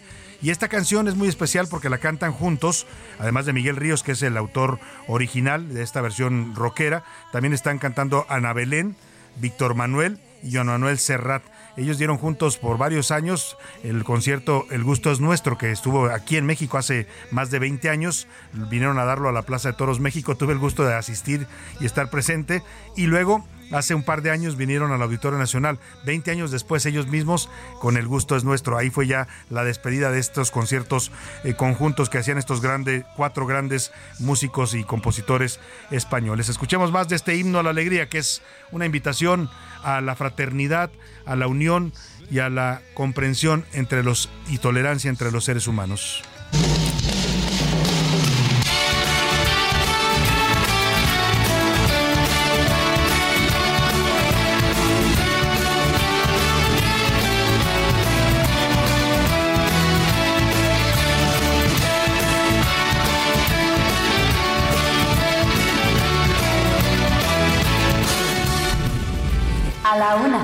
Con Salvador García Soto.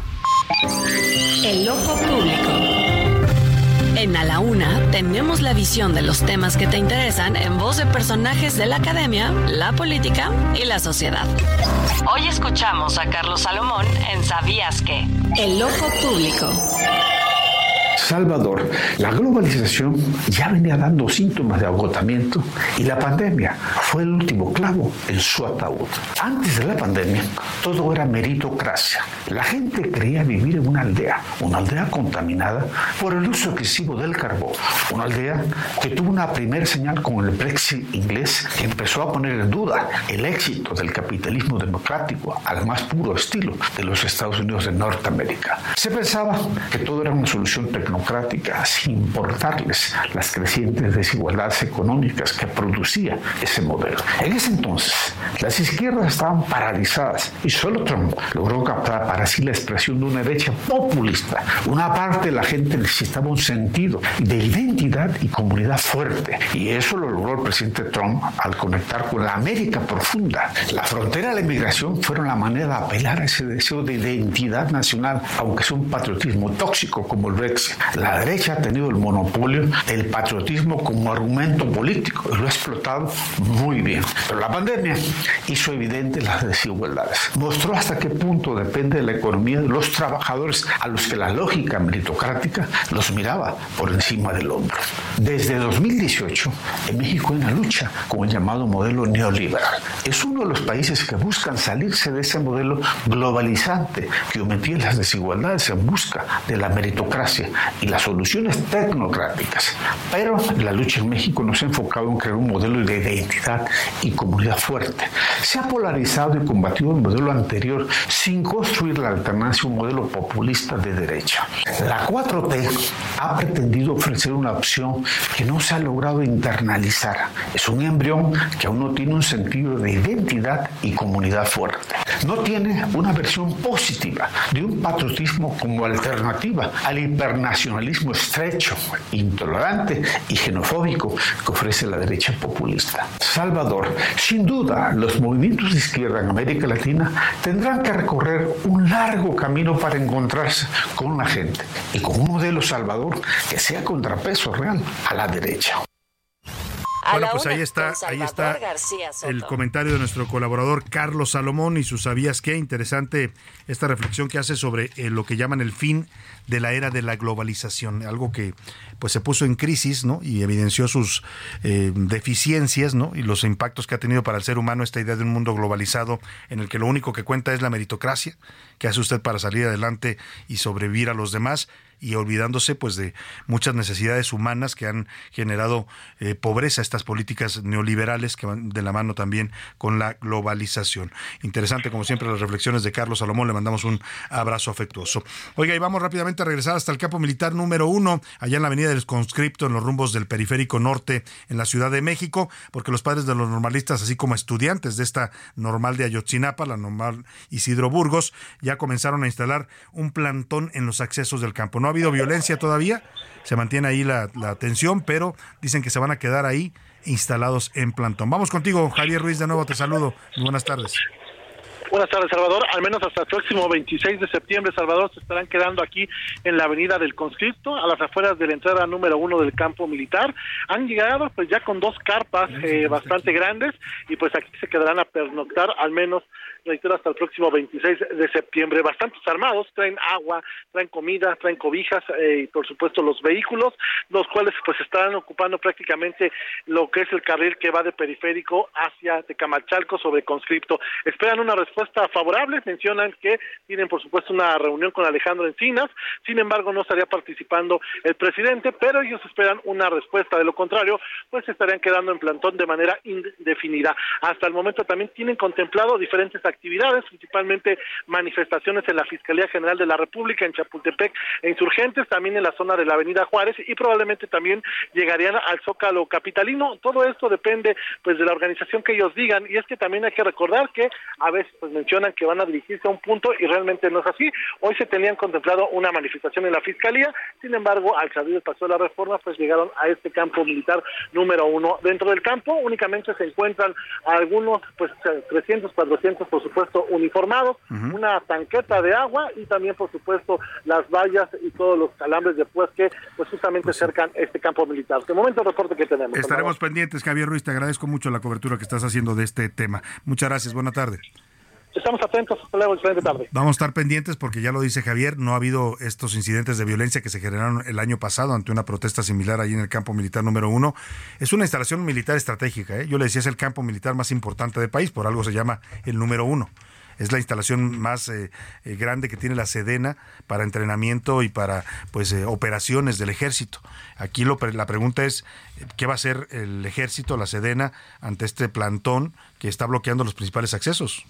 O sea, quizás tengan otras salidas y otras entradas, ¿no? Pero pues por lo pronto dicen que se van a quedar ahí pues cinco días hasta aquí al 26 de septiembre. Faltan cinco días para el aniversario de los desaparecidos de Ayotzinapa y pretenden quedarse ahí bloqueando la principal instalación militar estratégica de México. Vamos a estarle reportando lo que suceda. Por lo pronto, quien anda ya muy listo para darle información es el señor Oscar Mota. Vámonos a los deportes.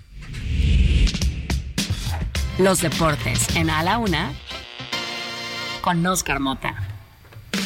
Señor Mota, ¿cómo está usted? Mi querido Salvador García Soto, amigas y amigos, hoy un gran día para ganar este día, Día Nacional de la Lucha Libre. Y te pregunto antes de escuchar lo siguiente, querido Salvador, el primer luchador que, tú ubicas. ¿Que me impactó? Si yo te digo lucha libre, ¿cuál es el primer luchador? ¿Quién fue?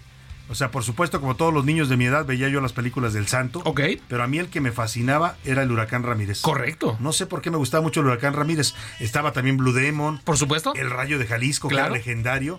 Y por supuesto, el, más grande de todos, que sigue siendo el Santo. El Salvador García Soto acaba de aprobar su examen de lucha libre.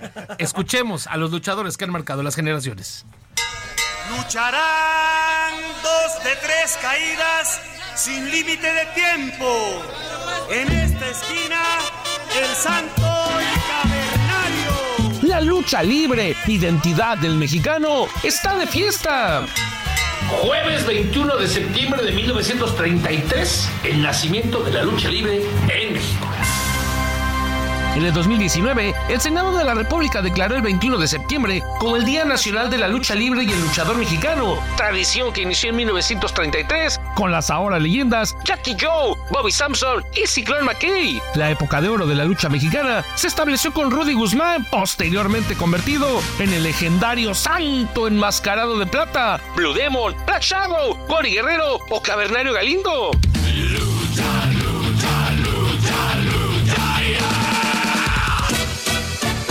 La siguiente generación fue encabezada por Ray Mendoza, Mil Máscaras, Tinieblas, Canek y el perro aguayo. Atlantis, Fuerza Guerrera, Octagón, Máscara Sagrada, Lismar y el Satánico tomaron la antorcha que volvió a encender Rey Misterio Jr., Místico, Abismo Negro, el hijo del perro aguayo, Último Guerrero y el Dr. Wagner Jr. Mucho me duele mucho perder mi máscara.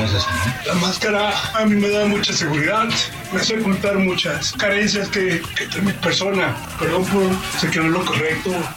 Me duele mucho haber perdido mi máscara.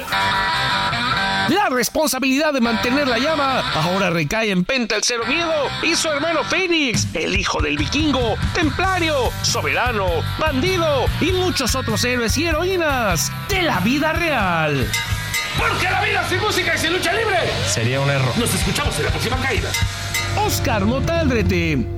Qué buena crónica de la lucha libre digna de un 90 aniversario, Oscar Mota. Increíble, un deporte, una disciplina que, se, que, que es ya una cultura y es una, un sentido de identidad del mexicano. A ver, hay un debate, mucha gente dice, la lucha libre no es deporte, es más espectáculo. ¿Tú qué crees? Yo lo que es, es un deporte muy especial. O sea, sí es un deporte, es una disciplina deportiva, pero tiene, o sea, tiene sus, sus detalles importantes que la hacen única. Obviamente no la puedes eh, meter dentro de la misma bolsa que, que el fútbol americano, que el- Que, el, que las disciplinas olímpicas. Que las disciplinas olímpicas. Y eso es precisamente lo que lo hace especial. ¿Sabes a mí qué es lo que más me gusta de la lucha libre? Cuando yo llegué a ir a, a las arenas, iba de chico a algunas arenas de pueblo, esas chiquitas que Sí, se claro. cuando ponen su ring y ahí en un descampado ponían las gradas. Por supuesto. Y llegué a ir a- también a la Arena México, por supuesto, y ahí en Guadalajara, en Guadalajara es la Arena Coliseo. Claro. También es el santuario de la lucha libre en Guadalajara. Me encanta esta, este catarsis que hace el público cuando va a la lucha libre, ¿no? Esta interacción con los luchadores que puede ser, eh, pues, eh, todo, un, todo un show también estar entre el público. Es que acabas de describir algo eh, que, que es de lo más importante que tiene la lucha libre. A ver, creo que junto con el fútbol, por eso son algunos de los deportes nacionales aquí en México, los puedes practicar donde sea, ¿no? Porque acabas de describir algo importante. La lucha libre igual se hace incluso exactamente en una fiesta patronal, en el mercado o por supuesto en grandes escenarios, ¿no? En estadios y demás. Pero también tiene esta situación en la que los personajes, ¿no? Esos superhéroes mexicanos que terminan siendo, eh, que se terminan expresando a través de la máscara, a través de los personajes, terminan expresando inclusive situaciones, el típico de, a mí me hubiera gustado y de repente, pum, tienes al personaje que hace lo que a ti te hubiera gustado ser, ¿no? Claro. Ser más fuerte, ser más galán, Más ágil, más ágil, eh, volar, eh, más popular. Entonces, eh, genuinamente la lucha libre por eso permea tanto en, en el mexicano, porque básicamente trasciende y uno dice, ese es el que a mí me gustaría ser. Y vas a la arena y durante dos horas disfrutas, lo vives, como tú dices, termina y sigue tu vida como, como, pues como es, ¿no? Es hasta terapéutico. Yo se lo recomendaría un día en la lucha libre. Ahí va a desahogar usted todas sus eh, corajes, frustraciones, ¿no? Porque se le grita de todos los luchadores y sale usted más relajadito. Y le voy a dar un, a usted que nos está escuchando, le voy a dar una recomendación importante. La lucha libre es como el cine. Cuando usted entre al mundo de la lucha libre, créase absolutamente todo lo que ve. Todo lo que ve. Como el cine. Es parte, el público tiene que ser parte de esa complicidad. Cuando usted ¿no? salga, ya otra vez Si usted sus va a decir, no, hombre, no se claro. de veras, no, hombre, es pura mentira, pues mejor no vaya. Es Si como va, el cine, vaya exactamente. A disfrutar de este espectáculo deporte. Justamente. Yo, combino- yo creo que combina ambos y a, y a vivirlo, ¿no? Cultura. Y cultura. cultura popular. ¿Qué tan, con esto cierro, querido. Salvador, qué tan poderoso es el verbo luchar para el mexicano. Todo Somos lo que significa. Somos luchones los mexicanos por definición. Por ejemplo, y el América que ganó este 2-1 ya es este super líder, pero lo revisamos mañana Eso- porque eso ahí no ya. soporto a los americanos. Ya, lo dijiste ya.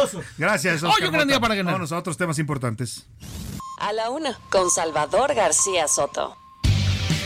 Oiga, y vamos a hablar de las elecciones del próximo año porque pues hay elecciones en nueve estados de la República. Uno de ellos es el estado de Puebla, en donde ya ha comenzado un proceso interno en varios partidos para elegir a sus candidatos. En el caso de Morena, han convocado ya a seis aspirantes que se inscribirán ah, para participar en el proceso interno que se va a definir a través de una encuesta. Tengo el gusto de saludar en la línea telefónica a una de las aspirantes interesantes e importantes en este proceso interno en Morena, que es Olivia Salomón. Ella fue secretaria de Economía, hasta hace muy poco renunció al cargo del Estado de Puebla, del gobierno estatal, y es aspirante a gobernar por primera vez una mujer en Puebla. ¿Cómo está Olivia? Qué gusto saludarla. Muy buenas tardes. Muy buenas tardes, Salvador. Es un gusto estar en tu programa y saludo a todo tu auditorio. Me faltó en la presentación lo más importante y creo que la define usted bien. Usted es una empresaria exitosa, es una mujer de éxito en sus negocios, en, en una carrera empresarial que ha hecho y que yo le quiero preguntar, una empresaria, ¿por qué se mete a la política como en su caso? Pues hace cuatro años fui invitada a ser secretaria de Economía del gobierno de Puebla eh, eh, por el gobernador en ese entonces, Miguel Barbosa, y realmente viniendo del sector empresarial y en el ramo inmobiliario y la construcción, pues es importante poder entender cómo cómo puedes promocionar tu estado. Él vio en mí el perfil, quería hacer un gabinete paritario y quería un perfil que promoviera nuestro estado en el exterior para atraer inversiones, porque pues queda claro que que el gobierno tiene que generar condiciones para atraer inversión, pero que los empresarios, las empresarias generan los empleos, invierten en el Estado y entonces fue muy muy interesante poder ser ese vínculo entre los empresarios y un gobierno de la cuarta transformación. En realidad, pues era la primera vez que teníamos un gobierno de cuarta transformación y había mucha inquietud entre los empresarios, ¿no? De repente pues uno no entendía cuál era el mensaje o lo que significaba un gobierno de cuarta, transformación. Y ha sido muy interesante, hemos hecho un trabajo importante entre los empresarios, el gobierno y yo fui el vínculo entre todo esto y tenemos cifras históricas de inversión en el Estado. Y ahora, ahora aspira usted a, gobernar eh, su Estado y es una aspiración grande y sobre todo importante que una mujer, nunca Puebla ha sido gobernado por una mujer y además con el perfil que usted tiene, un perfil más eh, eh, empresarial, más, una visión mucho más práctica de las cosas. Yo le quiero preguntar por qué, por qué una mujer para gobernar el estado de Puebla. Sin duda, recorrer mi estado, ver las vocaciones productivas, entender aún lo que tenemos que trabajar en materia de cerrar brechas de desigualdad y no como un discurso, sino realmente no hablo solamente del tema de pobreza, igualdad en servicios públicos. Hay mucho que hacer en el Estado, igualdad de oportunidades sin duda para las mujeres, nuestros jóvenes. Tenemos un Estado con más de 300 mil estudiantes inscritos, entonces hay que trabajar por ahí, hay que trabajar el tema de la desconfianza, Salvador ya es muy difícil en la sociedad, ya no confiamos en nuestras autoridades, entre nuestros amigos. Hay que trabajar por ahí, sin duda, temas de seguridad. Eh, he recorrido todo el estado, sé por dónde podemos cambiar este, esta, esta productividad del campo, de los artesanos que por años han estado solamente siendo productores y hoy ha habido oportunidad de que tengan acceso a programas de inclusión financiera de negocios y están por ellos mismos ya comercializando sus productos. Así es que estoy muy emocionada de poder seguir sirviendo a mi estado. Realmente estoy dedicada desde hace cuatro años a esto y me apasiona, Salvador. Olivia Salomón, estamos conversando con la aspirante al gobierno de Puebla, exsecretaria de Economía del Gabinete Estatal, empresaria también exitosa en su estado. Y yo le quiero preguntar un fenómeno que atraviesa Puebla y que ha alterado la vida de los poblanos, y hablo del Estado en su conjunto, es la violencia. Violencia que tiene que ver desde el crimen organizado hasta feminicidios, estos casos de violencia escolar que hemos visto. ¿Qué hacer para que Puebla vuelva a ser lo que ha sido históricamente un Estado tranquilo, un Estado pacífico, un Estado productivo? Mira, este Salvador, ahí el, tema importante es que nosotros eh, tenemos hoy un gobierno estable. A partir de la muerte del gobernador eh, Miguel Barbosa, el 13 de diciembre, está en el gobierno el gobernador Sergio Salomón Céspedes Peregrina, que sin duda ha hecho un gran trabajo en materia de gobernabilidad tenía que haber estabilidad en nuestro estado. Realmente el, el, estado, Puebla es un estado seguro, sin duda hay que trabajar mucho, pero, pero es un estado seguro. Esto, esto de lo que hablan, de lo que tú mencionas, Salvador, es un poco lo que, lo que yo te decía hace unos momentos. Tenemos que confrontar como sociedad que no podemos normalizar la violencia, claro. que no, que tenemos que trabajar y por eso me gusta que una mujer pueda hoy encabezar la presidencia de la República, en el caso de la doctora Claudia Sheinbaum, y el, y el gobierno del Estado con una mujer porque, porque tenemos esa sensibilidad y hay que confrontar el problema, no podemos seguir evitando y, y, trabajar en, en, este, en este caso. No pueden existir efectivamente casos como maltrato animal, animal o estas cosas que suceden no solo en Puebla, sino en todo el país. Claro, sin duda, ese es un problema que atraviesa toda la geografía nacional. Finalmente le pregunto, eh, está la opción que usted representa, ya nos ha dado el panorama de cómo ve usted el Estado y de por qué le interesa ocupar este cargo tan importante en, Puebla, pero hay otros competidores, ahí está el coordinador de los diputados Ignacio Mier, está el senador Alejandro Armenta, también presidente de la mesa directiva de, bueno, presidente de la Junta de Coordinación Política, perdón. Eh, ¿Qué piensa de sus contendientes y por qué eh, los eh, tendrían que optar por Olivia Salomón y no por otras opciones más políticas que yo veo en el panorama? Mira, lo que yo me he dado cuenta es que cuando vienes del sector empresarial y estás acostumbrado a generar empleos, a estar viendo cómo pagas la luz, cómo sacas adelante tu negocio, pues entonces tu formación es diferente. Cuando tú estás en el gobierno, tienes que hacer políticas públicas que realmente generen un beneficio en la gente, que tengan un rendimiento. Entonces, yo creo que hoy es un el, gobernador del estado gobernadora es un puesto ejecutivo. Tienes que ser un ejecutivo no yo respeto mucho a los compañeros y compañeras que están que están participando. De eso se trata hoy este ejercicio de Morena el que haya una encuesta el que podamos eh, casa por casa ir platicando con la gente y convenciéndolos de que eres una opción. Entonces yo pues respetuosa y qué bueno que haya mujeres y hombres participando y ahí solamente pues la, la, gente es la que va a decidir la opción, la opción pues desde mi punto de vista ciudadana y, y dando resultados que creo que es lo que merece Puebla. Pues ahí está la propuesta de Olivia Salomón, exsecretaria de Economía de Puebla, aspirante de Morena al gobierno del estado y también, también una empresaria exitosa y conocida, muy conocida allá en la entidad poblana. Le deseamos todo el éxito y seguiremos de cerca esta aspiración que usted está teniendo, Olivia. Muchas gracias, Salvador. Y recuerda que es tiempo, es tiempo de las mujeres. Sin Muchísimas gracias. Es tiempo de mujeres. Muchas gracias, Olivia Salomón. No le quite el ojo encima. Allá en Puebla, pues se comenta que pues, es una de las eh, muy fuertes opciones para ser candidata a gobernadora en Puebla. Vámonos a, eh, a otros temas importantes de último minuto que nos tendrá José Luis Sánchez. Último minuto en A la Una con Salvador García Soto.